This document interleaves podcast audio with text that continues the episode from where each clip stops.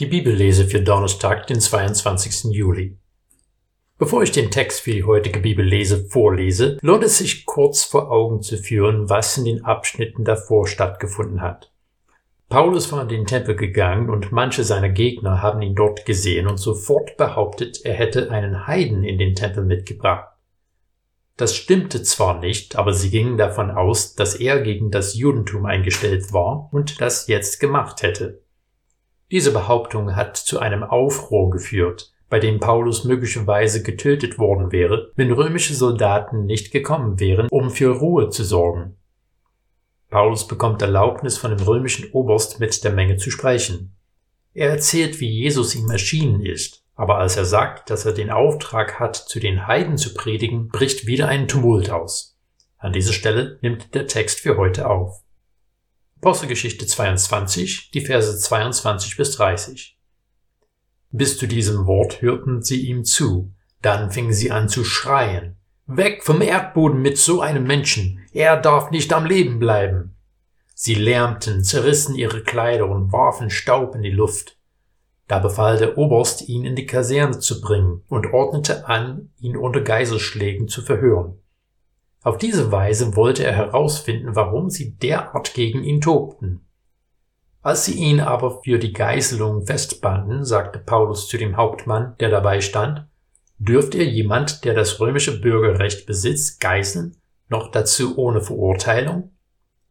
Als der Hauptmann das hörte, ging er zum Obersten, meldete es und sagte, Was hast du vor? Der Mann ist Römer. Der Oberst kam zu Paulus und fragte ihn, Sag mir, bist du wirklich Römer? Er antwortete, ja. Da antwortete der Oberst, ich habe für dieses Bürgerrecht ein Vermögen gezahlt. Paulus sagte, ich bin als Römer geboren. Sofort ließen die, welche ihn verhören sollten, von ihm ab. Und der Oberst ängstigte sich, weil er bedachte, dass es ein Römer war und er ihn hatte fesseln lassen. Weil er genau wissen wollte, was die Juden ihm vorwarfen, ließ er ihn am nächsten Tag aus dem Gefängnis holen und befahl, die Hohepriester und der ganze Hohe Rat sollten sich versammeln. Und er ließ Paulus hinunterführen und ihnen gegenüberstellen.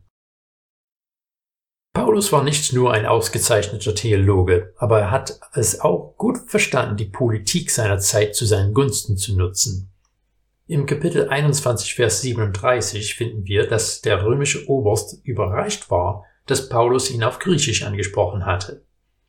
Die meisten Menschen zu der Zeit werden zumindest rudimentär Griechisch gesprochen haben, aber bei Paulus war das ganz gewiss fließend und vornehm. Dann hat er die Menge auf ihre Sprache angesprochen, Hebräisch, beziehungsweise in dem aramäischen Dialekt. Das wird der Oberst wiederum nicht verstanden haben, und deswegen wollte er herausfinden, warum die Menge wieder so aufgebracht wurde. Und als sie Paulus foltern wollten, hat er ihnen offenbart, dass er auch noch ein römischer Staatsbürger war.